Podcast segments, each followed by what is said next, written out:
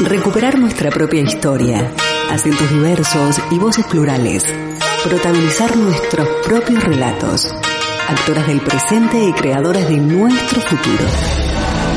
Desde este momento, Emakumeak Ekinsan, Mujeres en Acción, programa de radio desarrollado por las participantes de los talleres de feminismo, comunicación desde una perspectiva de género y locución radial.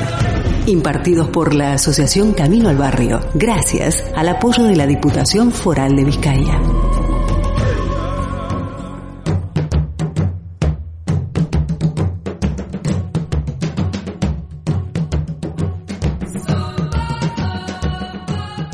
Bienvenidas a nuestra edición número 60 de Macumea Kekinsan Mujeres en Acción. Estamos muy contentas de poder encontrarnos como cada miércoles a través de www.candelaradio.fm. Transmitimos desde el distrito de Recalde en Bilbao, siendo este distrito el número 7 correspondiente a las divisiones administrativas de Bilbao. Recalde significa zona del arroyo, por compartir esta tarde un dato interesante con vosotras que nos escucháis en todo el mundo a través de nuestra página web www.candelaradio.fm. Cuando han pasado unos minutos de las 16 horas en España y son las 9 horas y tantito en México y Centroamérica, os damos las buenas tardes Europa y los buenos días al otro lado del océano. En la locución de este programa, como cada semana, os acompaña Matilda Noriega y en controles Miguel Ángel Puentes, quien hace posible que nuestra señal llegue a los distintos espacios del globo. Nuestro teléfono en cabina 944-213-276. Comenzamos. Proponemos el asalto a la palabra, escuchar, plantear, debatir. Hoy, en Emakumeak Ekinsan, Mujeres en Acción, abordaremos los siguientes temas. Nuestra edición de hoy en Emacumea Kekinsan Mujeres en Acción la compartimos con Xavier Legarreta, quien es director de Migración y Asilo de Gobierno Vasco, con quien sin dudar tendremos una charla muy interesante e importante en este contexto para poner al centro múltiples realidades. Pero antes, las invitamos a escuchar nuestro primer tema musical. No es la primera ni la última pieza con carga política, social y poética de la cantautora colombiana Marta Gómez. Confesión se convirtió en un himno para los migrantes, pero ella misma se decanta por tierra tan solo. La canto siempre dedicada a los refugiados, explica. Se trata de una inspirada milonga campera que incluyó en el álbum El corazón y el sombrero. El vídeo es deliciosamente hermoso con el hipnótico baile de Daniel Fetecúa. Vamos a escucharla. Tierra tan solo.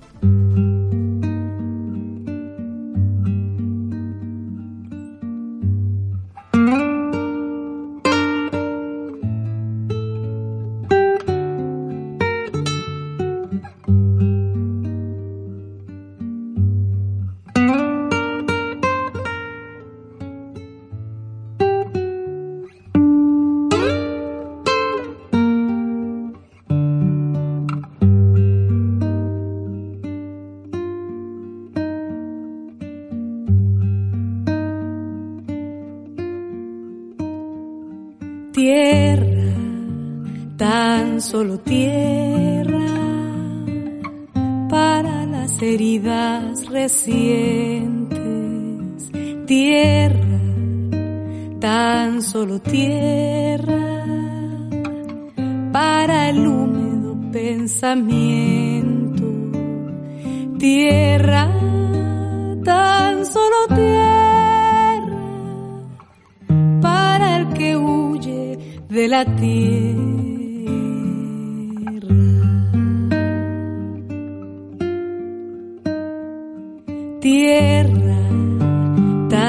Solo tierra, tierra desnuda y alegre.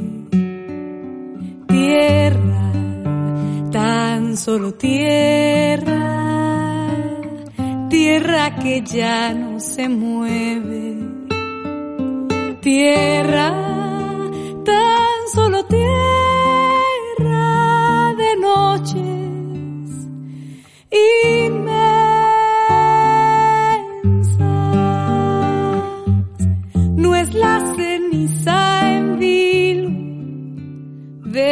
las cosas quemadas. Lo que yo vengo buscando es tierra.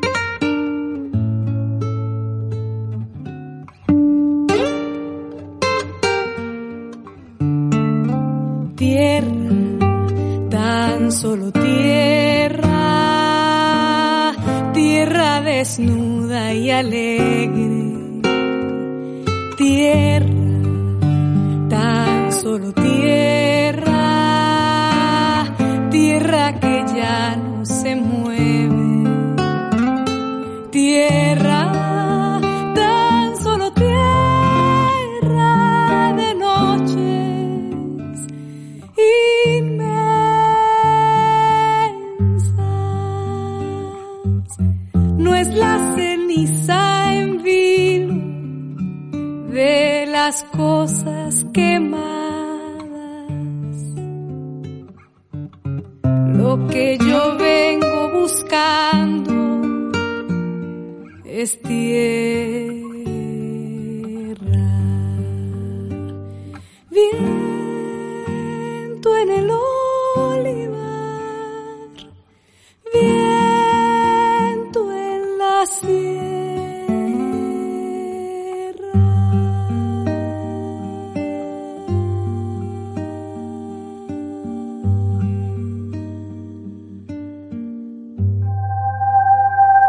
Mujeres construyendo ciudadanías activas desde una perspectiva de género. Emakumeak Ekinsan. Mujeres en Acción. En Candela Radio 91.4 FM.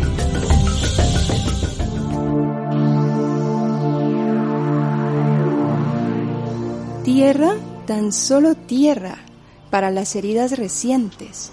No es la ceniza en vilo de las cosas quemadas. Lo que yo vengo buscando es tierra. Nos encontramos ya en cabina de candelaradio.fm con Xavier Legarreta, quien es actualmente director de Migración y Asilo de Gobierno Vasco. Nacido en Bermeo y diplomado en Trabajo Social, Xavier Legarreta ha sido director de Consumovide, Instituto Vasco de Consumo, también director general de Igualdad, Derechos Ciudadanos, Diversidad y Cooperación.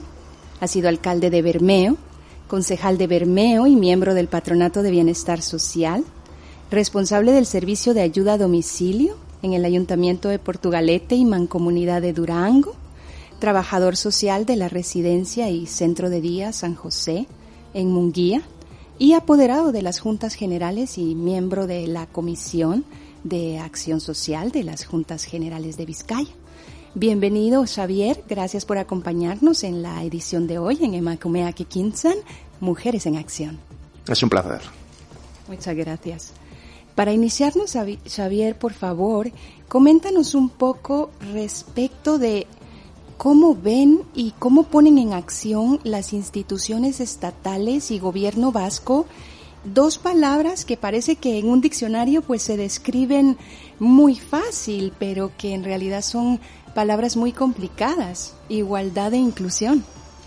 Pues sí, la verdad es que es, es complicado, ¿no? Es complicado y más teniendo en cuenta, pues bueno, pues eh, la estructura tan compleja que tenemos en, en, el ámbito de las diferentes instituciones aquí en Euskadi, ¿no? Tenemos eh, por un lado el gobierno central con sus competencias, aquí tenemos el gobierno vasco, las diputaciones, los ayuntamientos y bueno, yo creo que ya desde hace ya bastantes años, eh, pues bueno, mm, eh, las administraciones han sabido trabajar sus políticas transversales y uno de las de los ámbitos de esa transversalización de, ciertas líneas de actuación y ciertas políticas es precisamente el trabajar por, por la igualdad y la inclusión de, de las personas, ¿no? Eh, son aspectos mm, básicos para mm, no solo ser trabajadas desde un ámbito concreto, sino que necesitan eh, de las sinergias de diferentes departamentos y de diferentes administraciones para que remando todos en la misma dirección podamos conseguir eh, precisamente eh, ese objetivo que es la igualdad y la inclusión de todas las personas. Te hacemos esta pregunta, Xavier, para iniciar, porque claro está que en múltiples situaciones pues la realidad se aleja infinitésimamente de lo que debería y en contexto de migración y asilo pues tú más que nadie debes conocer y saber por tu experiencia que, que hay mucho que conversar. Está claro también que para una persona migrada pues la situación es muchísimo más complicada, en principio por tener que dejar su país de origen y desprenderse de todo, porque se deja todo. Pero también es sabido que este proceso de tránsito tampoco es fácil. Y también es cierto que el proceso de estar ya en destino es en la mayoría de veces, circunstancias y según muchos testimonios, un calvario y una cruz que pesa no solamente en el acceso a trámites que pues deben ser realizados, sino también en relación eh, a múltiples violencias que pesan sobre los cuerpos de todos los seres humanos que no nacen evidentemente en el lugar de destino. Es decir, que el proceso de emigrar es sumamente doloroso, pero pues la tierra es de todos, porque aquí todos somos seres humanos. Y teniendo que dejar países empobrecidos a causa del extractivismo, de la corrupción, las muchas violencias, los conflictos, la intervención extranjera, Xavier, ¿Por qué tiene que ser tan difícil migrar si parece que en origen todo está justificado? Es difícil, es difícil y en Euskadi sabemos eh, lo difícil que es el tener que emigrar porque Euskadi fue un pueblo que en su momento le tocó le tocó migrar e ir a otros destinos entonces eh, en estos momentos eh, Euskadi le toca acoger a toda esa gente que por diversas circunstancias se ve en la obligación de tener que abandonar su, su país, su, su ciudad, su pueblo y tener que buscar una oportunidad en la vida, ¿no? Eh, sabemos lo que es, eh, no es fácil y bueno, yo creo que desde las administraciones nuestra labor debería de ser el poder facilitar esos procesos dolorosos que llevan consigo el hecho de tener que verse obligado a eh, partir de un, de un país y empezar una nueva vida de cero en un país desconocido y, empezando de cero, ¿no? Eh, creo que es obligación de las administraciones el intentar facilitar esos procesos y el ayudar y acompañar a esas personas porque al final, eh, como decías, la inmigración, el mundo es de todos, siempre ha existido, eh, pues bueno, el, el, migrante, el, el, nómada históricamente y bueno, mm, pues como decía, las administraciones todavía, aunque se han dado pasitos importantes, todavía tenemos mucho trabajo por delante por hacer. Justamente charlando de este proceso migratorio que también eh, vivió Euskadi en, en su momento, ¿consideras tú que el territorio abraza un poco más a las personas migradas que otros territorios de, la, de las diferentes comunidades autónomas en España? Mm, yo no sé si abraza, pero yo creo que sí entiende mejor que otras comunidades autónomas, ¿no? Euskadi por diferentes motivos, pues bueno, mm, vivió unos años de guerra y posguerra en los que por diferentes motivos, motivos económicos y motivos políticos, hubo personas que tuvieron que, buscar, eh, pues bueno, nuevos destinos para empezar una nueva vida, ¿no? Entonces, eh, yo creo que en Euskadi todos hemos tenido algún familiar, algún amigo o algún conocido que en su momento tuvo que emigrar y sabemos lo que es, eh, pues bueno, todo, todo ese proceso, ¿no? Entonces, eh, en estos momentos nos encontramos en otra situación eh, mejor en la que eh, ahora pues da la vuelta a la historia y, y ahora nos encontramos en una situación en la que nos toca acoger Y yo creo que el haber vivido la experiencia en su momento de haber sido un pueblo que tuvo que emigrar facilita facilita bastante el, comprender lo que lo que significa eh, pues bueno pues el, el, hecho de que una persona se vea en la obligación de, de tener que, abandonar su, su país o, o sus orígenes y que lógicamente también con estos procesos migratorios que Euskadi ha vivido, pues también está transmitiendo un legado a las generaciones jóvenes. ¿Cómo consideras tú que responde la sociedad a este tipo de, de situaciones y, cómo es la sociedad en términos de, de acogida? Bueno, yo creo que Euskadi en numerosas situaciones eh, ha podido demostrar que es un país solidario y que no ha olvidado precisamente el hecho de que en su día, eh, pues bueno, pues fue un país que tuvo que, que emigrar. Eh, yo creo que, mm, pues bueno, lo, la, el, la, última contingencia que hemos vivido eh, ha sido precisamente este año, en, en, el mes de marzo, con toda la crisis de la invasión rusa en Ucrania, en la que, bueno, pues eh, yo creo que la sociedad vasca, una vez más, demostró eh, la solidaridad de responder ante una crisis humanitaria que bueno había que, responder y, que en ese momento pues bueno pues las diferentes acciones eh, solidarias que se pusieron en marcha a lo largo de, los numerosos municipios de Euskadi pues bueno fue fue tremenda la respuesta no ¿Qué está haciendo gobierno vasco eh, para combatir actualmente el racismo institucional? Pues bueno, ese es, un tema que está ahí, ¿no? Eh, yo creo que hace mm, unos años la sociedad vasca eh, dio un pasito muy importante eh, firmando y acordando, bueno, primeramente acordando y firmando un pacto a nivel país para poder responder al reto migratorio. En Euskadi existe un pacto social eh, para responder al reto migratorio. Y en Euskadi sabemos que no suelen ser fácil eh, lograr eh, consensos amplios. Y precisamente en el ámbito migratorio pudimos conseguir que las diferentes entidades del tercer sector junto con las diferentes administraciones vascas y el conjunto de partidos políticos, creo que a excepción del Partido Popular y de Vox, todos unidos firmamos un acuerdo de, cómo responder a, al reto migratorio y precisamente a las amenazas que mm, cada vez más eh, insistentemente eh, aparecen en diferentes eh, países europeos, ¿no?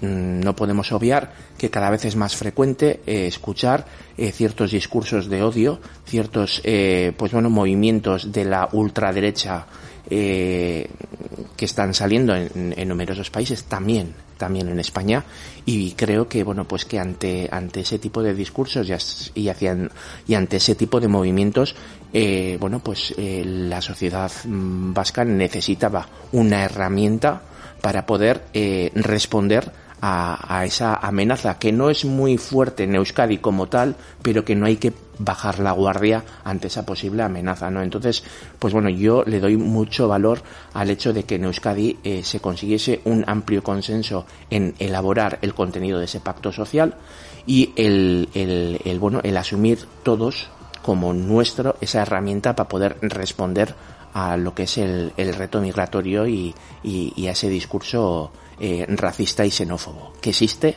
y que está ahí. Exactamente, que existe y que está ahí y que es una violencia también que muchas veces es silenciosa porque también las personas que la viven pues eh, no denuncian, guardan silencio y están atravesadas por distintas circunstancias, pero también al estar en un territorio que no es el territorio de origen, pues tienen miedo de poder incluso denunciar o, o de poder hablar las situaciones que pueden estar sucediendo en los espacios en los cuales habitan. Xavier, ¿te parece si escuchamos un segundo tema musical y al volver continuamos nuestra charla y compartir en Emacumea que Kinsan Mujeres en Acción? Estupendo. El rap fusión de Calle 13 ha cruzado todas las fronteras. Su brújula tal y como dice la canción marcaba el norte. Y por esto surgió esta letra que firma René Pérez. Yo voy a cruzar la muralla. Yo soy un intruso con identidad de recluso y por eso me convierto en buzo y buceo por debajo de la tierra para que no me vean los guardias. Al final es la voz de Roldán la que deja claro a quién va destinada la pieza. Oye, para todos los migrantes del mundo entero. Allá va eso, calle 13. La canción data del año de 2007 y cuenta con la colaboración de la banda cubana Orillas y la incluyeron en el álbum Residente o Visitante. Vamos a escuchar Pal Norte. Una pierna que respira veneno de serpiente por el camino del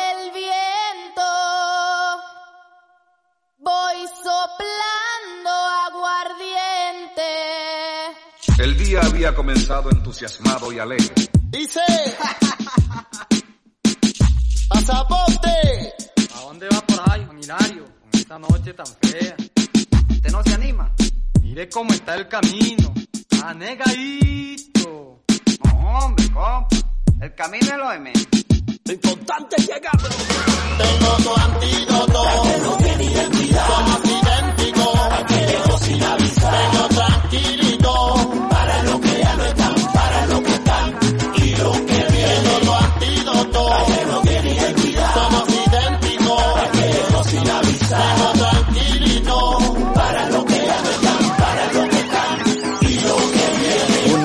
Sin rumbo. La energía negativa yo la derrumbo con mis pezuñas de cordero. Me propuse a recorrer el continente entero, sin brújula, sin tiempo, sin agenda, inspirado por las leyendas, por historias empaquetadas en lata, por los cuentos que la luna relata. Aprendí a caminar sin mapa, a irme de caminata, sin comodidades, sin lujo, protegido por los santos y los brujos. Aprendí a escribir en mi libreta y con un mismo idioma sacudir todo el planeta. Aprendí que mi pueblo todavía reza porque las autoridades y la realeza todavía se mueven por debajo de la mesa. Aprendí a tragarme la depresión con cerveza. Mi patrono yo lo escupo desde las montañas y con mi propia saliva enveneno su champaña. Enveneno su champaña.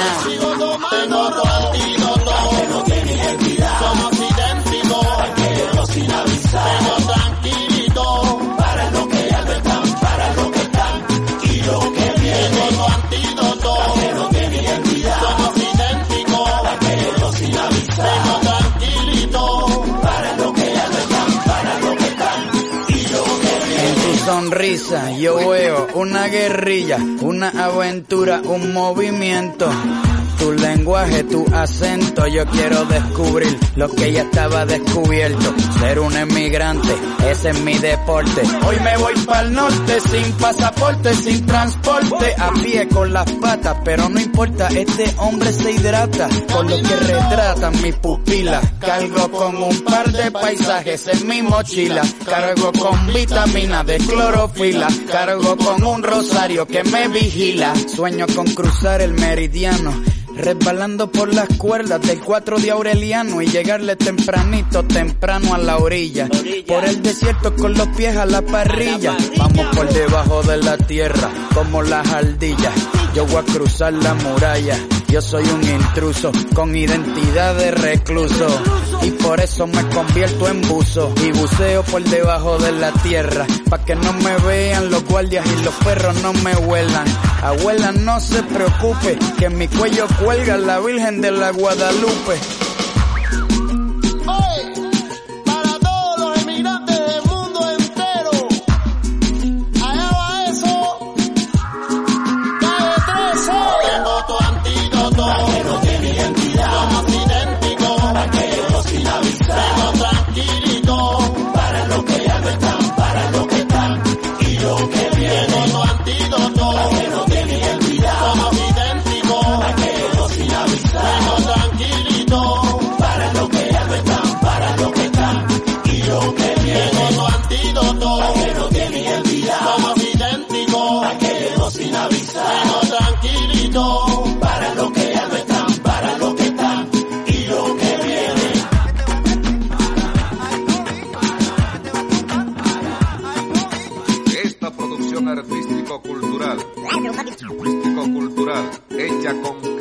Con esfuerzo, sea como un llamado de voluntad y esperanza para todos, todos, todos, todos.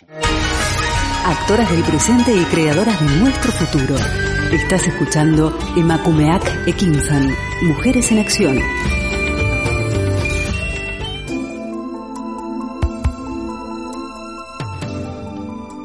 Estamos de vuelta en Emakumea Kekinsan Mujeres en Acción. Esta tarde conversamos con Xavier Legarreta, director de Gobierno Vasco, que se encuentra en cabina de Candela Radio, compartiendo con nosotras realidades diversas y dando respuesta a preguntas que como miembros activas de una sociedad, pues nos surgen. Xavier, ¿Por qué es tan difícil para las personas migradas conseguir citas en policía y otras instituciones para la realización de los distintos trámites hacia la vía de la regularización?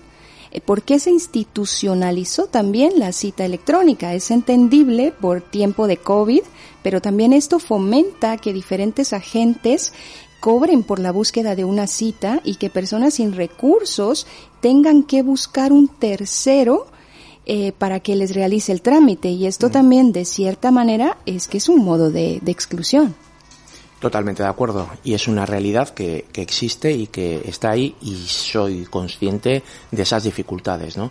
Es muy difícil eh, cuando hablamos del de, ámbito competencial de las diferentes administraciones, es muy difícil explicar, eh, pues bueno, pues eh, qué es eh, competencia del gobierno vasco, cuál es la competencia del gobierno central, pero eh, el hecho de eh, yo creo que es importante eh, aclarar ciertos conceptos. ¿no? Hoy por hoy, todo lo que son eh, políticas en materia de migración, en materia de extranjería y en materia de control de fronteras son eh, políticas de competencia del ámbito estatal.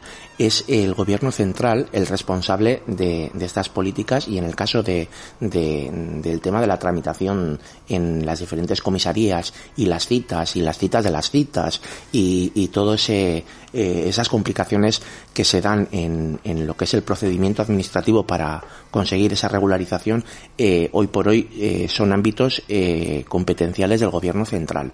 Nosotros somos conscientes de esas dificultades y lo que solemos intentar es trasladar eh, pues bueno, esas dificultades con las que se encuentran las personas que, que viven en Euskadi y que se eh, disponen a, a, solicitar una cita para regularizar eh, pues su situación, ¿no? Somos conscientes de lo que cuesta conseguir esa cita, de la existencia de las citas de las citas y la aparición de mafias que hacen negocio también de eh, a la hora de conseguir estas citas, ¿no? Eh, somos conscientes y, hacemos el, el traslado de, de, esa situación a, la administración competente. Nosotros no tenemos como gobierno vasco eh, competencia eh, en esa materia, pero no teniendo competencia en, en lo que es el, el, procedimiento puro y duro del proceso de regularización y, y las políticas migratorias y de extranjería, nosotros lo que sí ofrecemos como gobierno vasco es, por ejemplo, eh, asesoría jurídica eh, somos conscientes de que una persona cuando llega aquí tiene muchísimas dudas, muchísimas preguntas y también sabemos que hay mucha gente, eh, pues bueno, queriendo hacer negocio también de, de, de, esta situación de vulnerabilidad que viven estas personas que se encuentran, pues en una situación en la que, eh, bueno, pues cualquiera que les dé una información, en un principio se fían o se confían de que esa información sea, sea válida, ¿no? Eh, nosotros desde el gobierno vasco, desde hace tiempo ya, eh, venimos poniendo en marcha un programa que se llama Sarea, que lo que ofrece precisamente es asistencia jurídica gratuita eh, a las personas de origen extranjero y a profesionales que trabajan también con las personas de origen extranjero.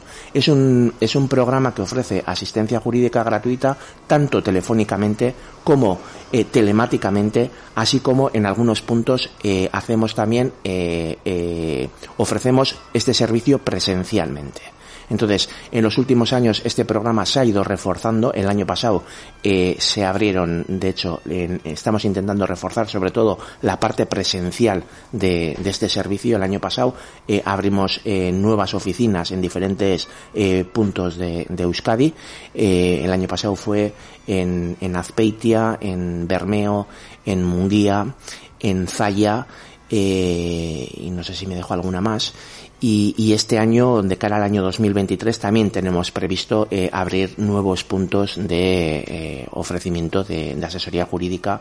Tenemos intención de abrir en Amorebieta, en Marquina, en, Tolosa y, y, en Urrechu, creo que es el, la cuarta oficina, y reforzar Bilbao y Irún. En ¿eh? las tres capitales, eh, bueno, antes sobre todo se centraba eh, el, servicio este en las tres capitales, pero entendíamos que teníamos que ir más allá de las tres capitales para un poco, pues bueno, descongestionar también las oficinas de, de, las capitales, en este caso de Bilbao, que era la que más gente recibía, y ya las capitales soportan ya eh, pues bueno una un, una carga de trabajo ya importante como para encima eh, hacer venir a gente de otros municipios hasta Bilbao para para recibir este servicio ¿no? entonces entendíamos que era importante reforzar eh, las tres capitales, eh, sobre todo Bilbao, y eh, ampliar esas oficinas presenciales también a los municipios para que mmm, dejase de venir tanta gente también a Bilbao a,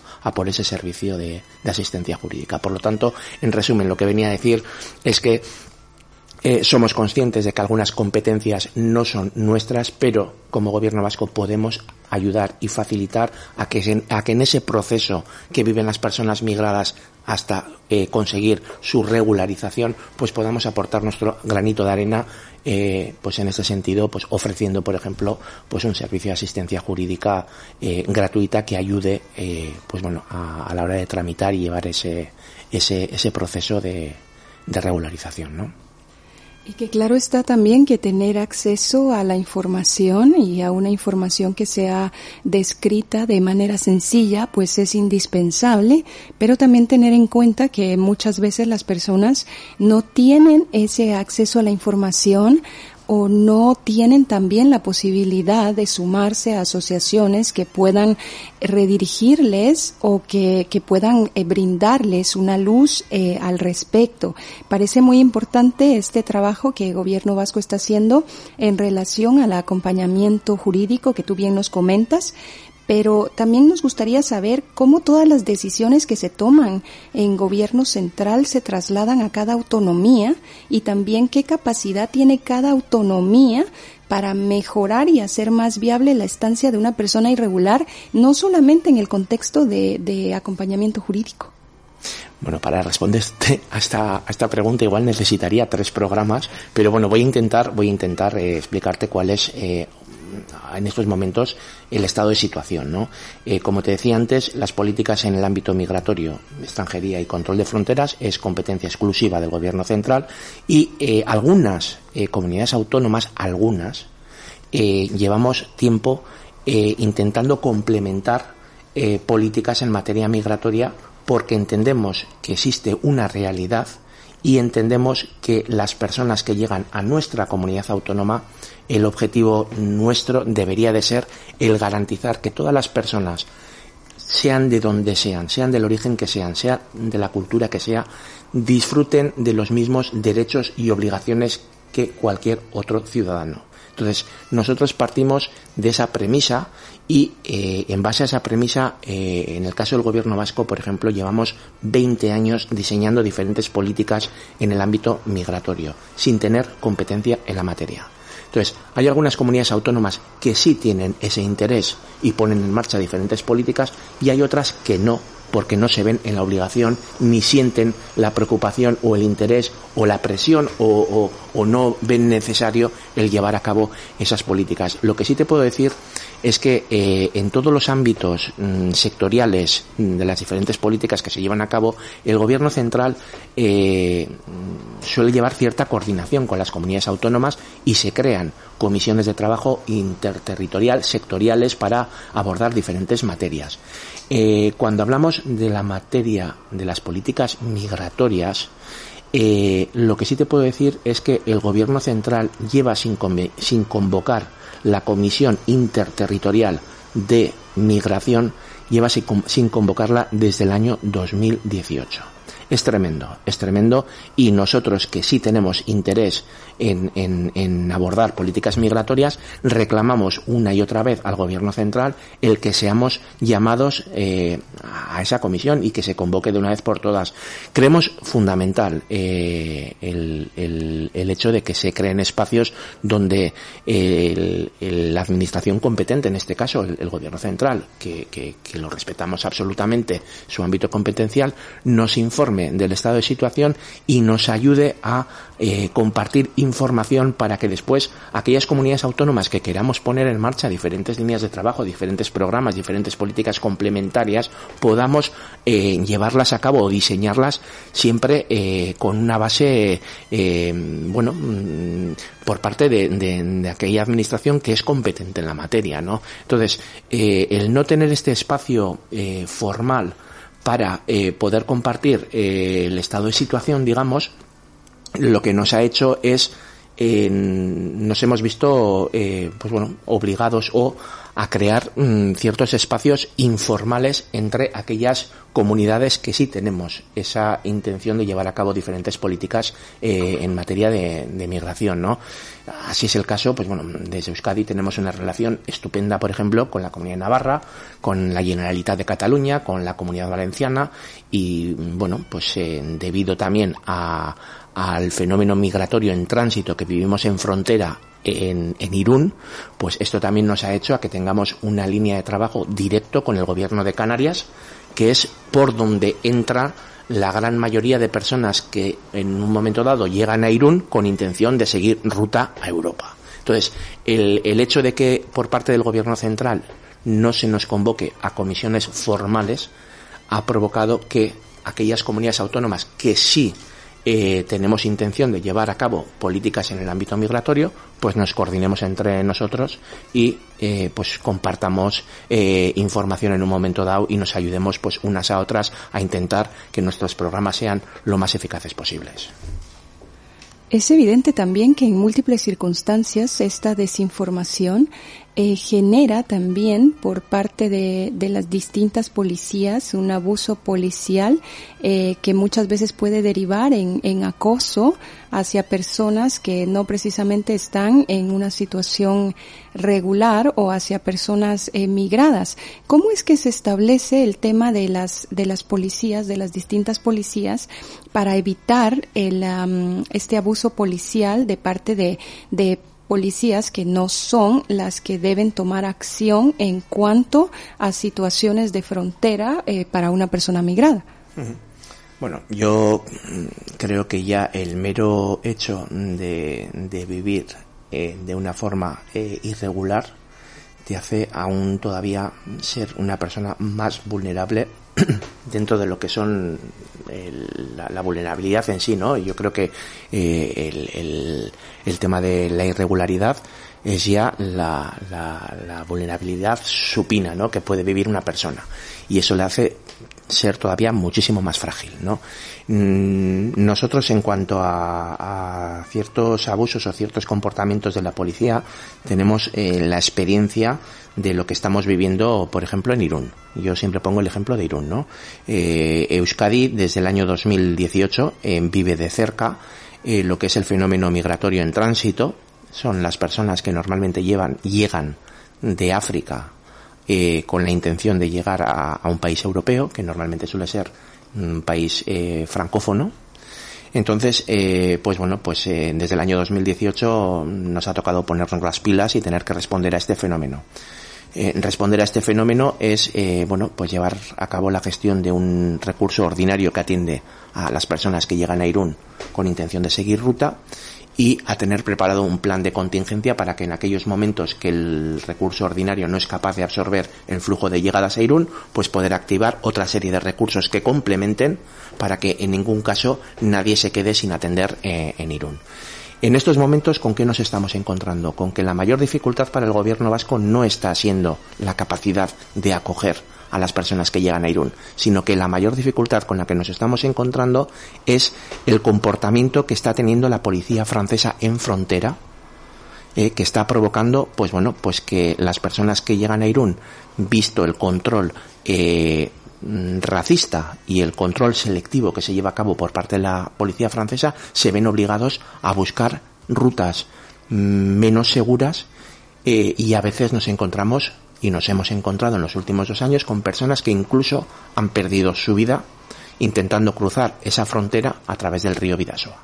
Entonces, esa es una realidad que está ahí y que hemos denunciado una y otra vez y hemos exigido una y otra vez al gobierno estatal y a Europa la eh, bueno mm, el, el, el formular o el, o el garantizar eh, tránsitos seguros para estas personas y corredores humanitarios que garanticen eh, eh, pues bueno la, la seguridad de, de, de, estas personas no que tienen todo el derecho a, a bueno pues a, a, tener a poder eh, iniciar una nueva vida allá donde quieran entonces, eh, pues bueno, el, el, comportamiento de la policía francesa en, frontera, eh, pues bueno, es un comportamiento que una y otra vez hemos venido denunciando desde el, desde el gobierno vasco. Eh, creemos que estas prácticas, pues bueno, lo único que provocan es, eh, pues bueno, el, el, que las personas que quieran cruzar la frontera busquen, eh, pues rutas menos seguras y luego esto también ha provocado la aparición de mafias que eh, hacen negocio también de este drama eh, mafias que bueno pues eh, cobran a, estas personas para conseguir pasar eh, esa frontera entonces pues eh, esto hay que denunciarlo y hay que poner nombre y apellido y si y si la policía francesa en un momento dado hace ese tipo de, prácticas hay que llamarlo por su nombre y hay que decir que se llevan a cabo pues esos controles selectivos y racistas que hoy por hoy se llevan a cabo en, en la frontera de Irún. Por supuesto, es imperante garantizar el derecho a la vida. Uh -huh. La desigualdad se evidencia, la falta de inclusión lamentablemente también, eh, en procesos dirigidos a la búsqueda de salidas laborales dignas también. La mayoría de personas migradas son también personas explotadas a quienes se les deja lo que hay y lo que mucha parte de la población española está claro no quiere realizar. El trabajo de cuidados y de hogar es un ejemplo de de ello, el estar de internas para muchas mujeres, como también el trabajo en el campo, que muchas veces no llega siquiera a recibir un salario, y la explotación en horarios excesivos y no remunerados de manera acorde en hostelería, cuando no se es español o cuando se está en situación irregular. Iremos a otro tema musical y continuando, pues charlaremos un poco respecto a los procesos de homologación y a otras circunstancias que nos hacen no poder derivar hacia la búsqueda de un empleo digno. Me dicen el clandestino por no llevar papel. Para una ciudad del norte yo me fui a trabajar. Mi vida la dejé entre Ceuta y Gibraltar. Esto es de Manu Chao y se titula Clandestino.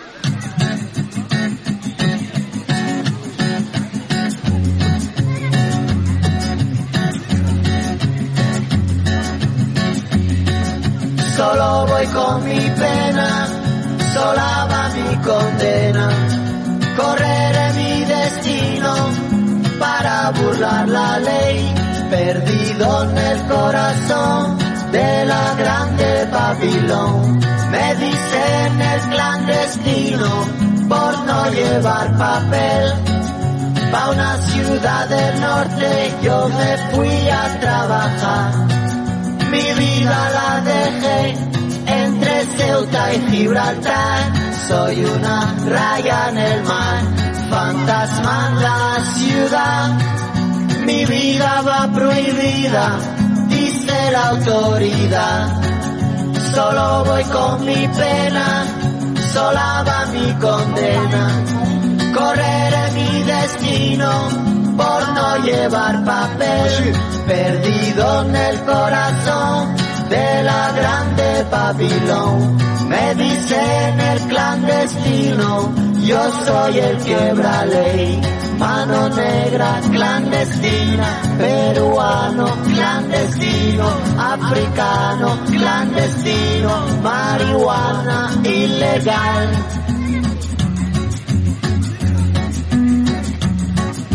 solo voy con mi pena, sola va mi condena. Correré mi destino para burlar la ley, perdido en el corazón de la grande Babilón.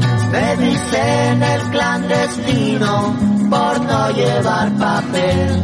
Argelino clandestino, nigeriano clandestino, boliviano clandestino, mano negra ilegal.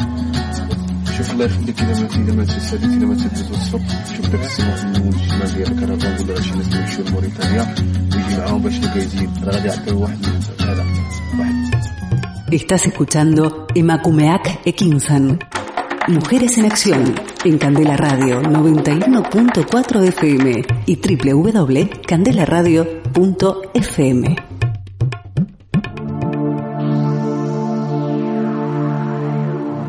Estamos de vuelta en Emacumea Kekinsan, Mujeres en Acción. Nuestro teléfono en cabina 944-213-276, siempre a disposición para que compartáis con nosotras comentarios, dudas, sugerencias. Se nos será muy lindo poder escucharos. En esta ocasión nos encontramos conversando con Xavier Legarreta, quien es director de Migración y Asilo de Gobierno Vasco. Xavier, agradecerte nuevamente por estar en nuestra compañía y bueno, anteriormente habíamos hablado respecto de la búsqueda de salidas laborales dignas y también conversábamos que a muchas personas se nos deja lo que, lo que hay y también lo que gran parte de la población española pues no, no quiere realizar. Pero esto también está vinculado a otra circunstancia que es el proceso tan largo y muchas veces tan complicado hacia homologar los estudios que se realizan en el extranjero, porque pues muchas personas migradas es sorprendente que, que vienen con preparación académica, que existe una lucha de por parte de ellas mismas rumbo a la formación, rumbo a la educación, pero que al llegar aquí, pues parece que, que no saben nada, se nos hace sentir que no sabemos y se nos hace sentir que lo que hemos estudiado y todos los esfuerzos que hemos realizado, pues que tampoco, tampoco sirven de nada. Xavier, ¿por qué homologar los estudios es tan complicado? Yo creo que efectivamente has puesto el dedo en la llaga, ¿no? Yo creo que una de las mayores eh, dificultades eh, que con la que se encuentran eh, las personas de origen extranjero que llegan que llegan a, al territorio español es el, el conseguir que se homologuen esos estudios y esos trabajos eh, realizados previamente y que ya vienen con una formación, con una experiencia que no les son reconocidos o que cuesta muchísimo reconocerlos. Y en el interim, estas personas se ven obligadas a, mm, bueno, pues tener que aceptar, pues, ciertos eh, ciertos trabajos con una titulación mucho más baja que no dejan de ser eh, menos dignos pero que eh, estas personas podrían optar a mm, pues bueno pues a puestos que, que perfectamente podrían desempeñar puesto que tienen ya una formación eh, pues bueno realizada y, y llevada a cabo en su país en su país de origen pero sí es verdad que, bueno que que cuesta muchísimo esta homologación. Esta homologación también se hace a través del gobierno central, es el gobierno central el que lleva a cabo el, todo el proceso de homologación de títulos universitarios y títulos académicos y sí es verdad que se debería de eh, acelerar eh, este proceso y no eh, complicar tanto como lo complicamos no yo creo que eh, yo creo que la administración en general eh, lo que debería precisamente es ayudar a agilizar todos eh, estos eh, procedimientos para, para que las personas que, que llegan aquí eh, se puedan incorporar al mundo laboral cuanto antes, ¿no? Y de la manera más eficaz y más rápida, ¿no?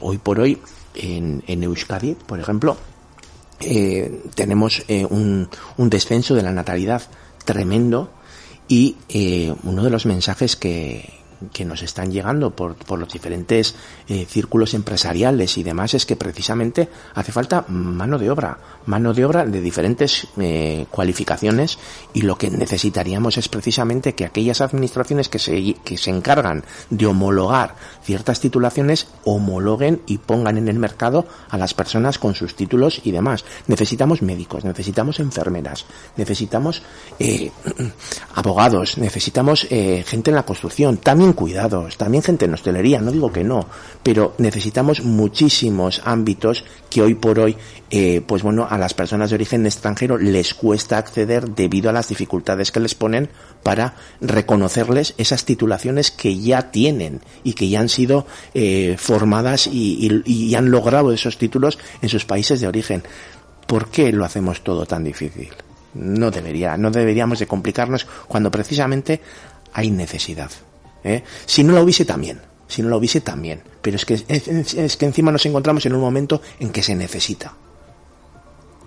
Especialmente también cuando las personas migradas eh, proporcionan una buena mano obrera y representan mucho para para España, porque si las personas migradas dejaran de ejecutar las labores que hacen diariamente, ¿qué sucedería?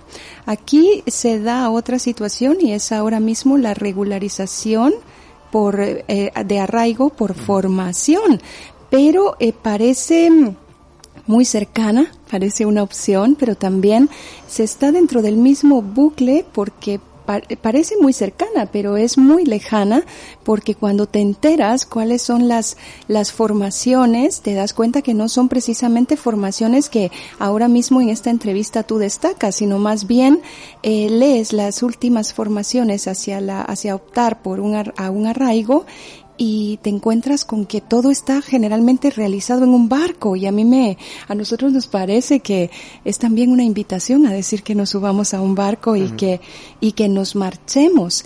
Eh, ¿De qué manera gobierno vasco actúa eh, por buscar la regularización de las de las personas migradas, de qué manera se, se apoya con la AMBIDE para que también la AMBIDE dé proceso a ubicación de inicialmente de los currículum, hacer válidos los currículum de estas personas migradas para poder derivarlas a formaciones relacionadas y no a formaciones que necesiten eh, llenar un número para poder optar a las subvenciones, porque muchas veces también sí que existe otro, blu- eh, otro bucle en el proceso del AMBIDE, que en primer lugar pues no quieren eh, tomar en cuenta tu currículum, no quieren agregarlo a la plataforma y algunas veces también eh, pues derivan a, a- a formaciones que no tienen nada que ver con la formación inicial y en origen de, de una persona migrada. ¿De qué manera gobierno vasco apoya allí para Bueno, nosotros como gobierno vasco mm, hemos participado en todas las reformas que ha habido hasta la fecha de reglamento y de ley de extranjería de cara a facilitar los procedimientos administrativos en todos esos procesos de, de modificaciones hemos aportado eh, nuestro granito de arena a través de enmiendas que han servido para mejorar y flexibilizar esos impedimentos que se venían dando a través de la ley de la ley de extranjería.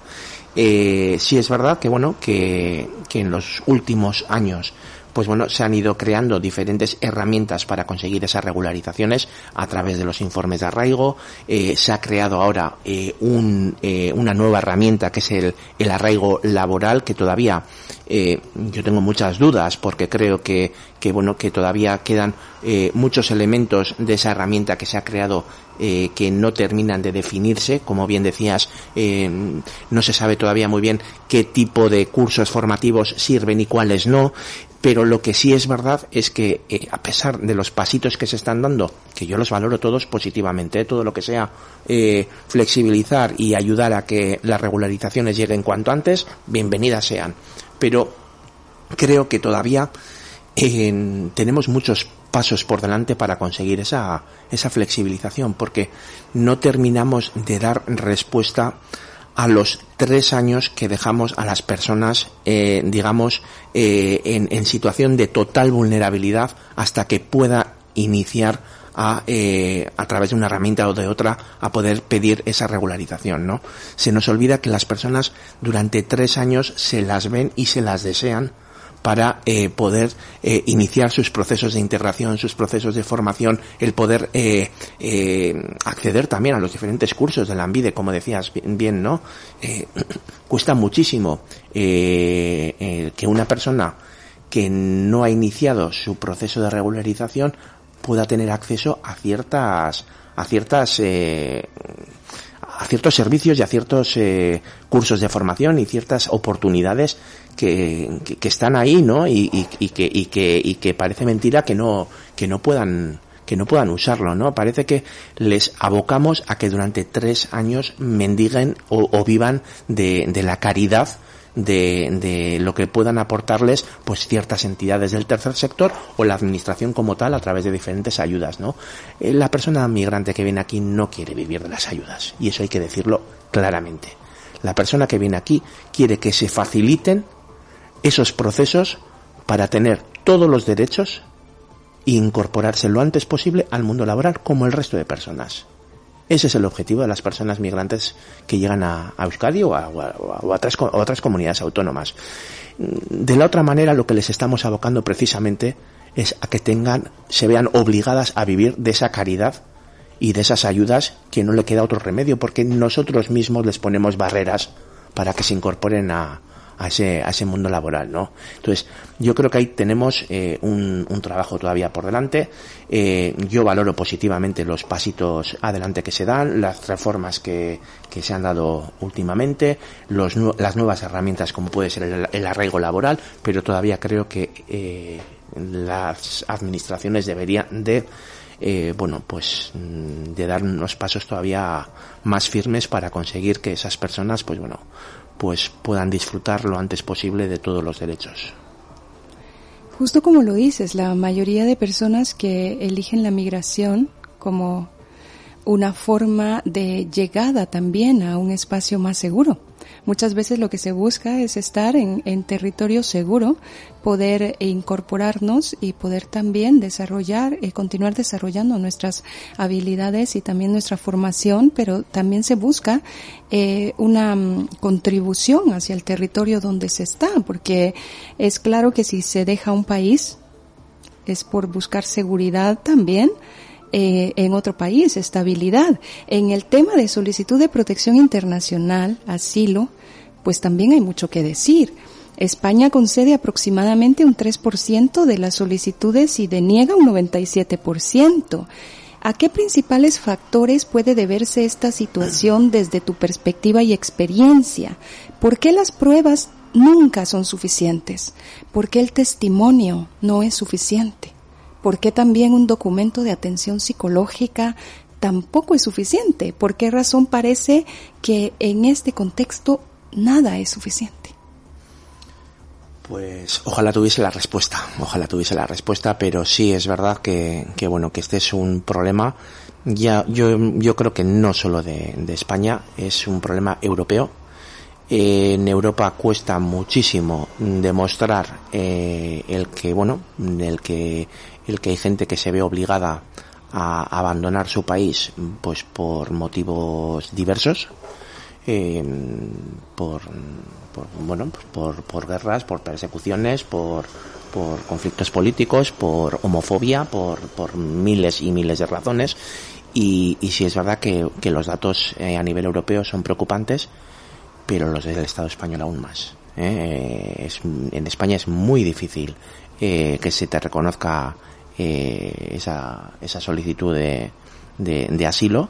Y, y, es verdad que además eh, últimamente, sobre todo mm, tras la pandemia, eh, es verdad que los procedimientos de solicitud de, de, asilo se resuelven de una forma más ligera y digamos que hasta no hace mucho pues bueno, una persona entre que solicitaba la protección internacional hasta que se resolvía pasaba un plazo en el que se encontraba pues en, de una manera mejor o peor pues dentro de un paraguas de protección pero eh, las resoluciones últimamente eh, pues salen de manera más rápida y esas personas cada vez eh, antes se encuentran con una resolución desfavorable a, a su solicitud de asilo y se encuentran mmm, de una manera, eh, pues bueno, eh, de repente eh, fuera de ese sistema de protección eh, internacional.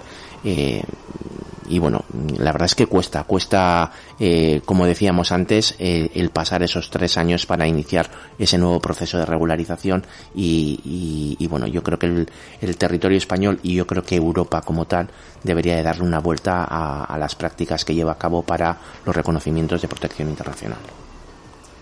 Somos conscientes que la guerra jamás es justificable, pero aquí sucede también otra gran cosa, y es algo que definitivamente hay que traer al centro. A algunas personas pues eh, nos hiere, a otras nos ofende, a otras más eh, pues les es indiferente, que es lo más terrible, pero últimamente la realidad del peso que ejerce el blanquismo ha sido un insulto para muchas personas con otro color de piel o con un pasaporte de otros espacios de procedencia. Hablamos de las excepciones que Europa y territorio español ha hecho en relación a Ucrania, habiéndose dado en el transcurso de la historia reciente éxodos tan terribles y horrorosos como el sucedido con Siria o los que suceden continuamente en relación a África o Latinoamérica, que son territorios arrasados constantemente en llamas, con los que no se hacen ni, ni se han hecho las mismas excepciones. ¿Cómo se posiciona gobierno vasco al respecto, especialmente la Dirección de Migración y Asilo? A ver, la Dirección de, Migración y Asilo eh, ha vivido, eh, pues bueno, eh, con alegría el hecho de que por primera vez eh, a las personas ucranianas se concediese eh, un, un, una protección internacional, una herramienta que estaba allí y que hasta la fecha en ningún momento había sido utilizada como reconocimiento de esa protección a nadie. Entonces, eh, el hecho de que se le reconozca a, a, las personas ucranianas que se han visto obligado a abandonar su país por una invasión y por una guerra, pues bueno, lo, lo hemos cogido satisfactoriamente porque creemos que es una herramienta que está ahí y que cuando, cuando es necesario usarla hay que usarla. Lo que creemos es que se ha demostrado que esa herramienta eh, sirve para agilizar muchísimas, muchísimos procedimientos y debería de ser una herramienta a utilizar para otro tipo de perfiles también.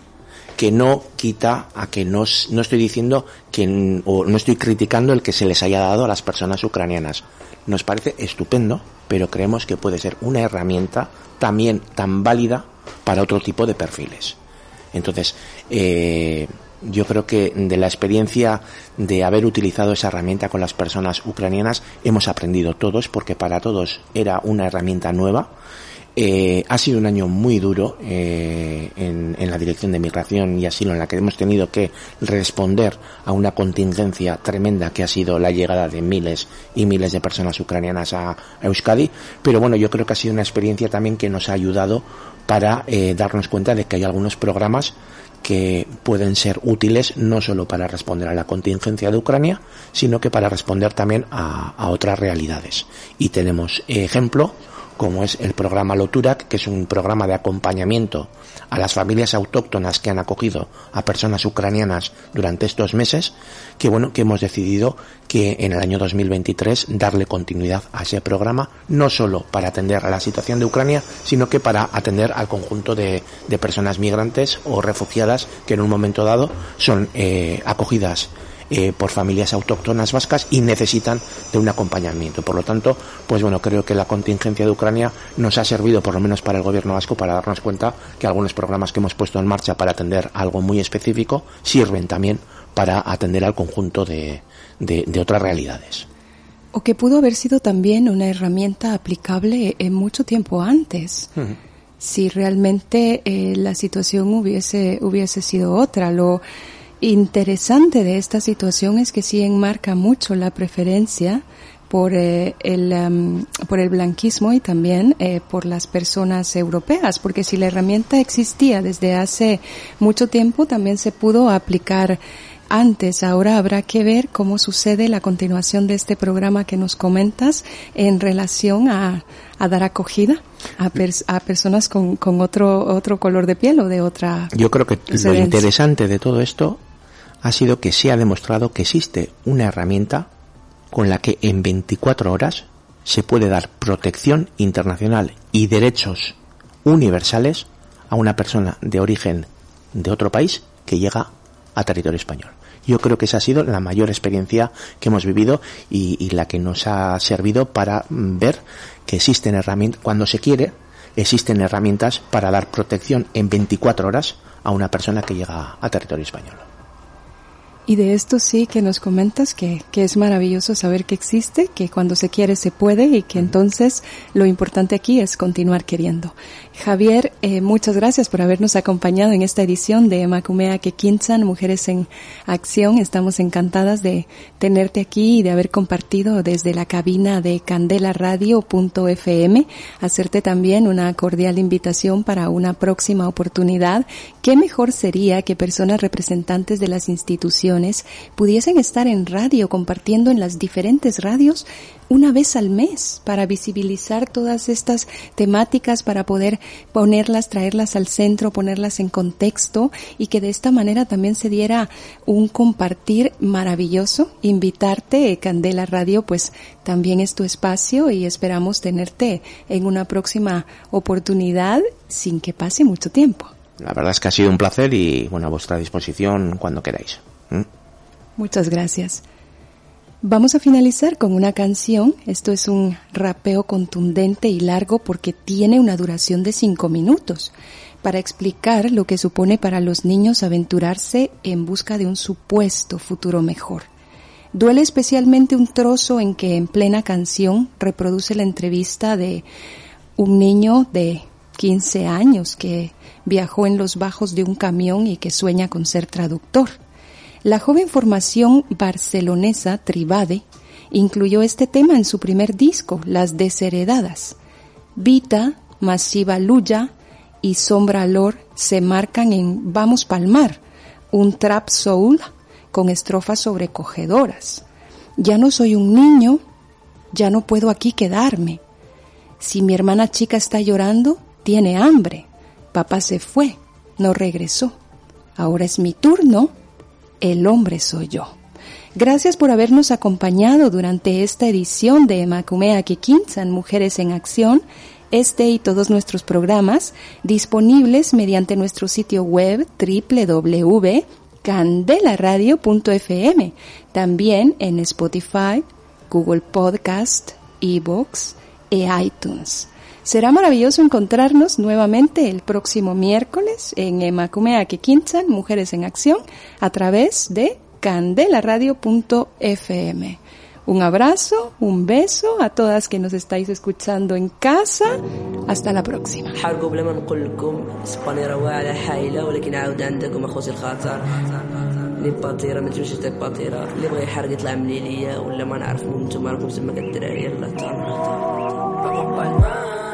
Sin vela que nos lleva a la deriva. Esperamos llegar porque el sitio que es nuestro hogar no nos deja más salida. Vamos pa'l mar en un barco sin vela que nos lleva a la deriva. Ya verás como todo va a cambiar.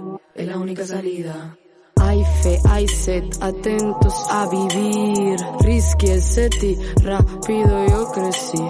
Sin lugar, listos negros y marroquíes.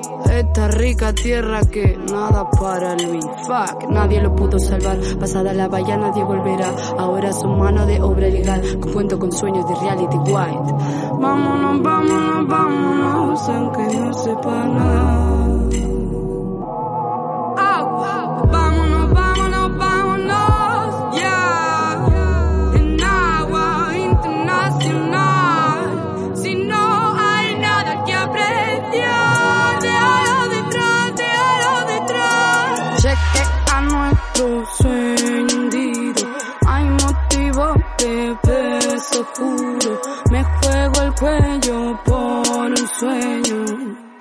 Un sueldo digno, toda la ilusión. Ya no soy un niño, ya no puedo aquí quedarme. Si mi hermana chica está llorando, tiene hambre. Papá se fue, no regresó, ahora mi turno, el hombre soy yo. Buscaré mi sino en los bajos de ese camión. Tierra firme en mi suela, escupe la angustia, se acabó la pera. Dicen, vete pa'l norte y te entregas, eres menor y te van a ayudar. Un colegio, una casa, un horario para estar en la plaza. Las escucho pero no entiendo nada, yo solo quiero trabajar. En bolsa de plástico yo mi fracaso inhalo. Mi familia espera el dinero que no he ganado. La educa se enfada, me está mandando a la cama. Pero tú no eres mi mamá, mi mamá no está. Mi mamá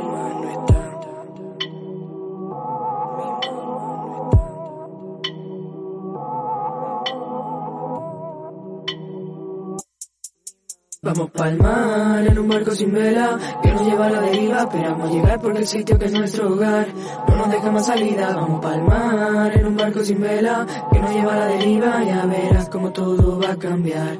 Es la única salida. Destruyeron la escuela y el hospital. De eso que conocimos no queda nada. Vino Occidente a salvar el cuento de nunca acabar. Nos vamos pa' vos dijo mi mamá. Mi hogar está hecho ruina por sus guerras de rapiña. No nos cabe la vida, no dingui mira ni en mis manos de niña soy. El rostro de la guerra, el miedo y la miseria. Una infancia tierna que vuestra Europa destierra. Mis ojitos ya sí vis, ya sí vi, ya lo vi venir. A la muerte negra yo al fin la vi venir. Nos fuimos de aquí para no sentir que íbamos a morir para vivir, para jugar sin escuchar sus alarmas de matar. Caerán las bombas de racimo que el país pa' donde vamos ha vendido. Huimos de todo y empezó el frío. No pedimos más que volver a soñar. No me sueltes, cogete fuerte, vamos a llegar. Y el agüita negra de golpe se hizo de cristal. Atravesó mi alma en agua mediterránea. Inshallah, que no pase más. Inergo el dash, inergo la OTAN. Vamos pa'l mar. Vamos pa'l mar en un barco sin vela que nos lleva a la deriva. Esperamos llegar porque el sitio que es nuestro hogar no nos deja más salida. Vamos pa'l mar en un barco sin vela que nos lleva a la deriva. Ya verás como todo va a cambiar. Es la única salida. Pues que, que no venga mucho en patera porque, porque la gente muere mucho en la patera cuando viene. Este, Porque es peligroso. la patera es peligroso, pero yo vine de camión. Desde Melilla a Málaga, dos meses, solo abajo de camiones. Había gente muera ahí, y él atrapado el camión. Claro. ¿Cuántos años tenías? Yo, cuando estuve ahí, pues... 15. Vamos pa'l mar. Vamos pa'l mar. Vamos pa'l mar.